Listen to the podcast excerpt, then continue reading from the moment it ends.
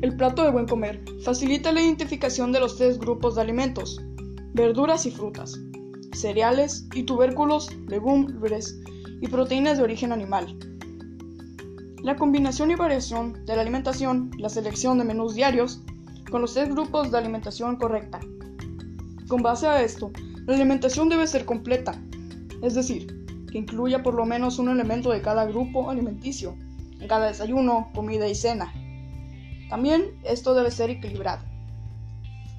En esta época de cambios, coma frutas y verduras.